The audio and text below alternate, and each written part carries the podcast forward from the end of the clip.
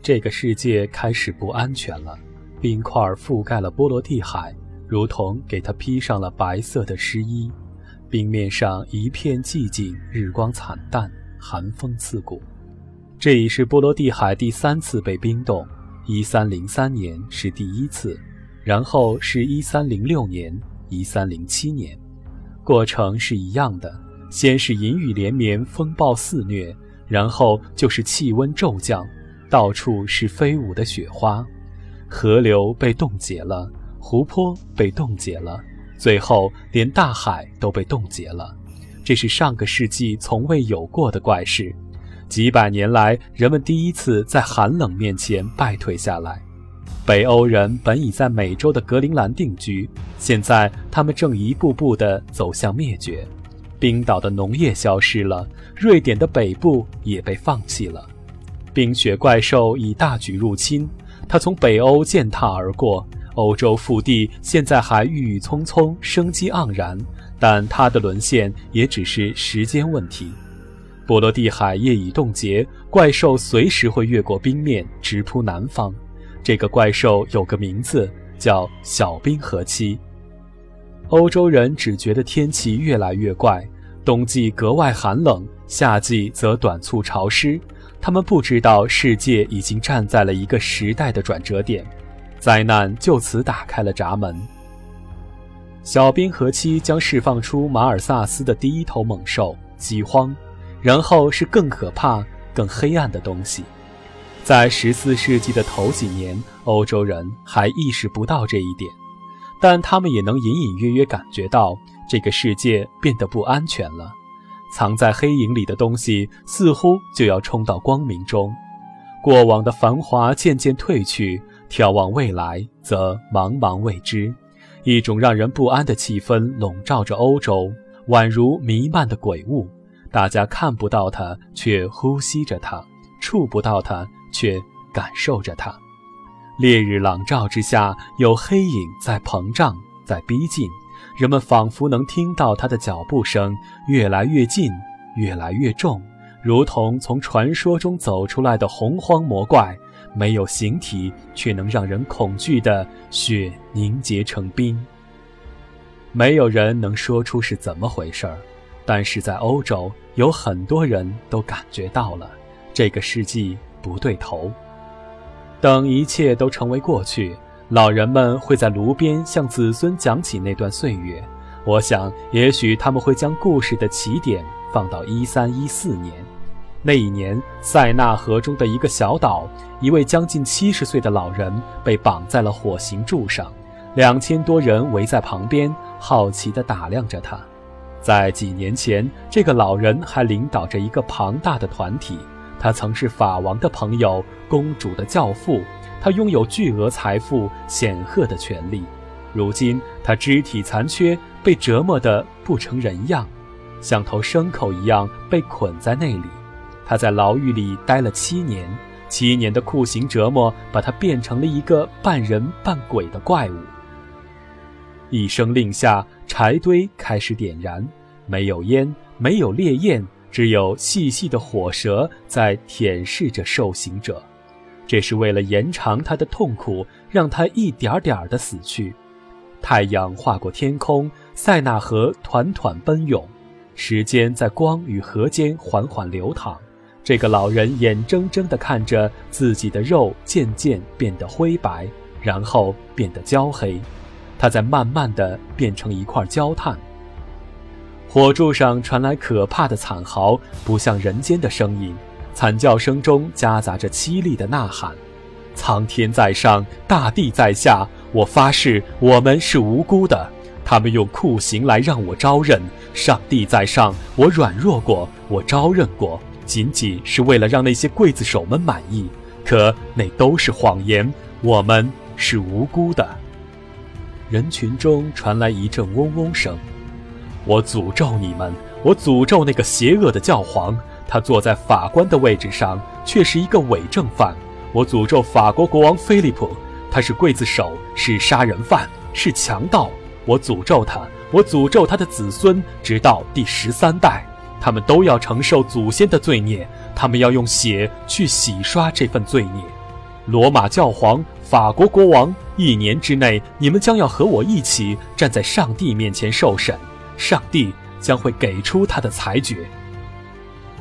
两千多人都觉得不寒而栗，整个岛上寂静无声，只有三月的疾风在呜咽盘旋，一片长久的沉默，只听到柴火燃烧的噼啪声，大家都以为一切都结束了。这时，火刑柱上的老人已经不成人形，焦黑的尸体突然发出毛骨悚然的声音：“那些虐杀无辜者的人，愿邪恶落在你们头上，上帝将为我复仇。”人群中爆发出一阵哭泣声，然后一切都终结了。在远处高高的宫殿窗台后，有一双眼睛也在注视着火刑柱。一个俊美的中年人久久地望着那具焦黑的尸体，最后他放下帷幕，退回了宫殿深处。他就是法国国王菲利普四世，人称美男子。他秀美如天使，残酷如魔鬼，狡诈如狐狸。他一生都致力于提高法国王室的地位。为了这个目的，他不恋天堂，也不怕地狱。他冷漠的一点点积累权力和财富，有人这么评论他：菲利普不是人，也不是野兽，他是一尊塑像。菲利普编织了一张复杂的蜘蛛网，谁要是撞到这张罗网里，他就会不动声色地跑过去，吸干他最后的一滴血。那位被活活烤死的老人就是这样的牺牲者，他是圣殿骑士团总团长莫莱。圣殿骑士团已经存在了将近两百年，它的历史要回溯到十字军时代。格弗雷攻占耶路撒冷二十年后，九位骑士宣布成立圣殿骑士团，发誓用自己的鲜血保卫圣城。耶路撒冷国王将圣殿山上的阿尔阿克萨清真寺给他们驻扎，不久，他就发展为一个强大的军事组织。圣殿骑士们是十字军最精锐的部队，铁矛所向，无坚不摧。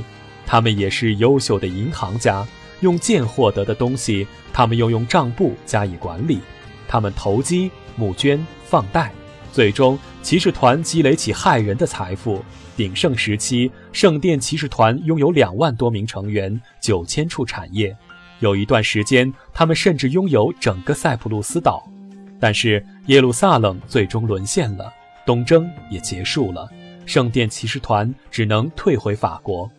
于是他们一头撞入美男子菲利普的蜘蛛网。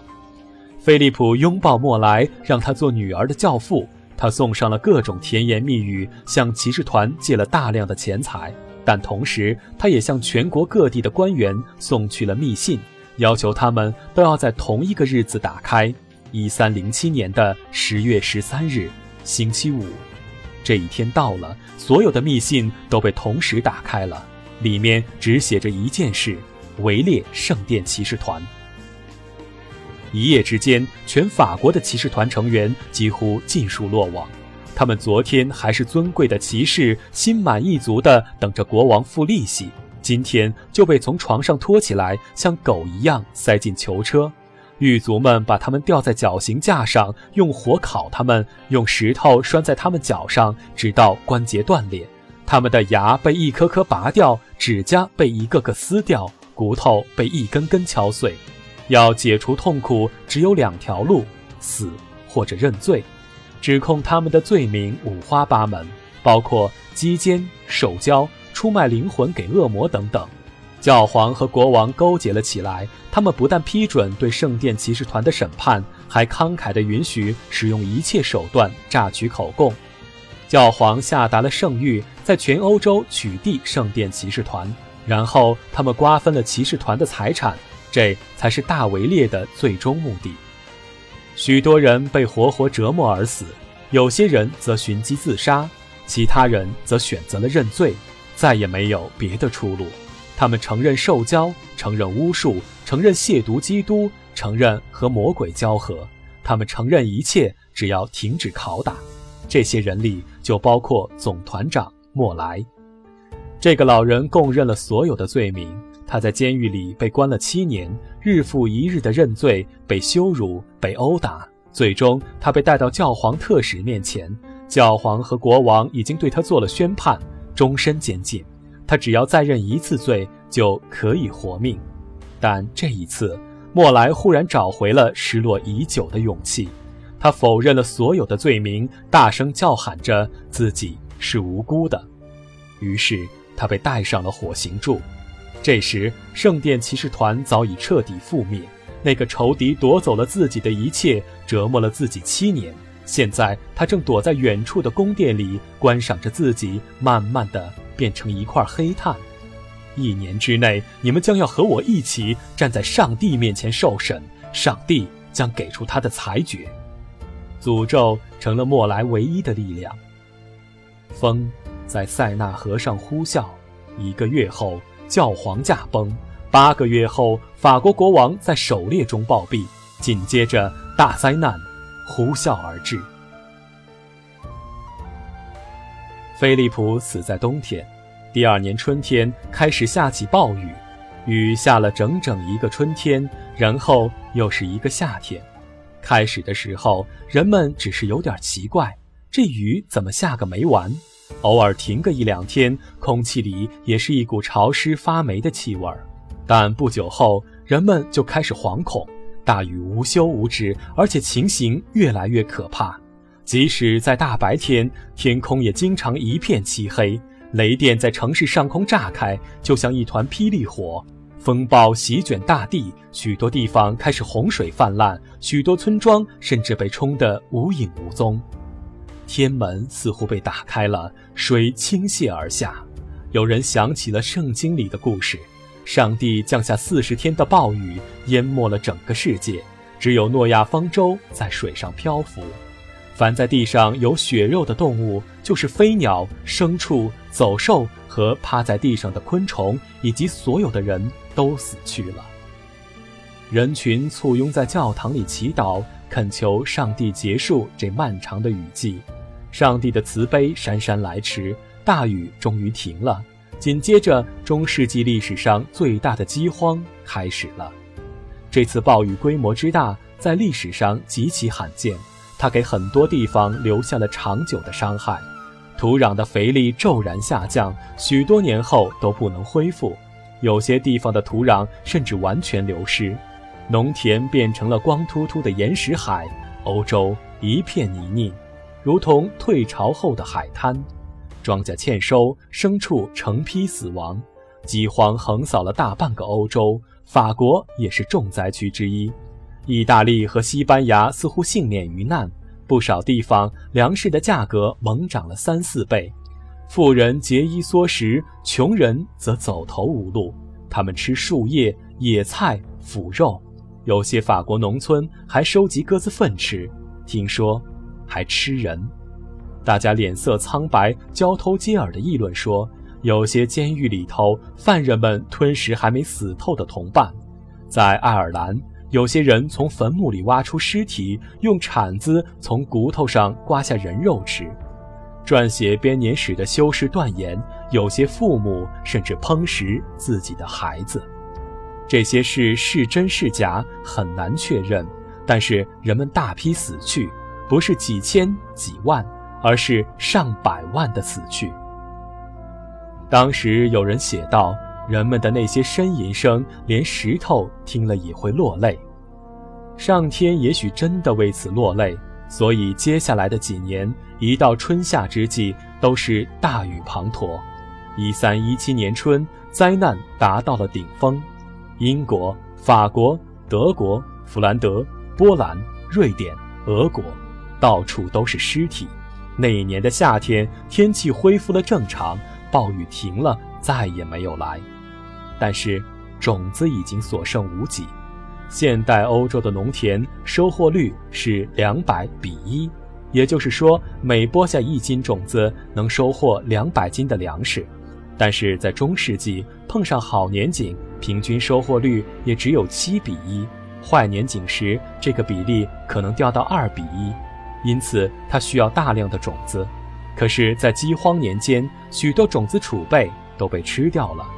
灾荒虽然有所缓解，但却没有终结，饥民依旧争抢腐肉，母亲依旧抱着孩子饿死街头，直到一三二二年，粮食供应才完全恢复正常。